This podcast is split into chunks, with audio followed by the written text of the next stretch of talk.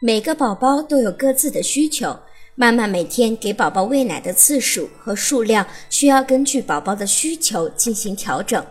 喂养宝宝可以按照需求量，也可以按照时间，妈妈可以根据自身的实际情况决定。新生宝宝的胃大概每三个小时就会排空，因此一般每隔三至四个小时喂一次奶即可。但有的宝宝胃容量比较小，或者消化比较快。每隔约两小时，胃就会排空，这时妈妈最好满足宝宝的需求，不一定要等到三个小时才喂宝宝。有的宝宝胃容量比较大，或者消化速度比较慢，两次喂奶时间间隔时间长，但是不宜超过四个小时。如果宝宝超过四个小时还在睡觉，妈妈就需要叫醒宝宝，并给宝宝进行哺乳。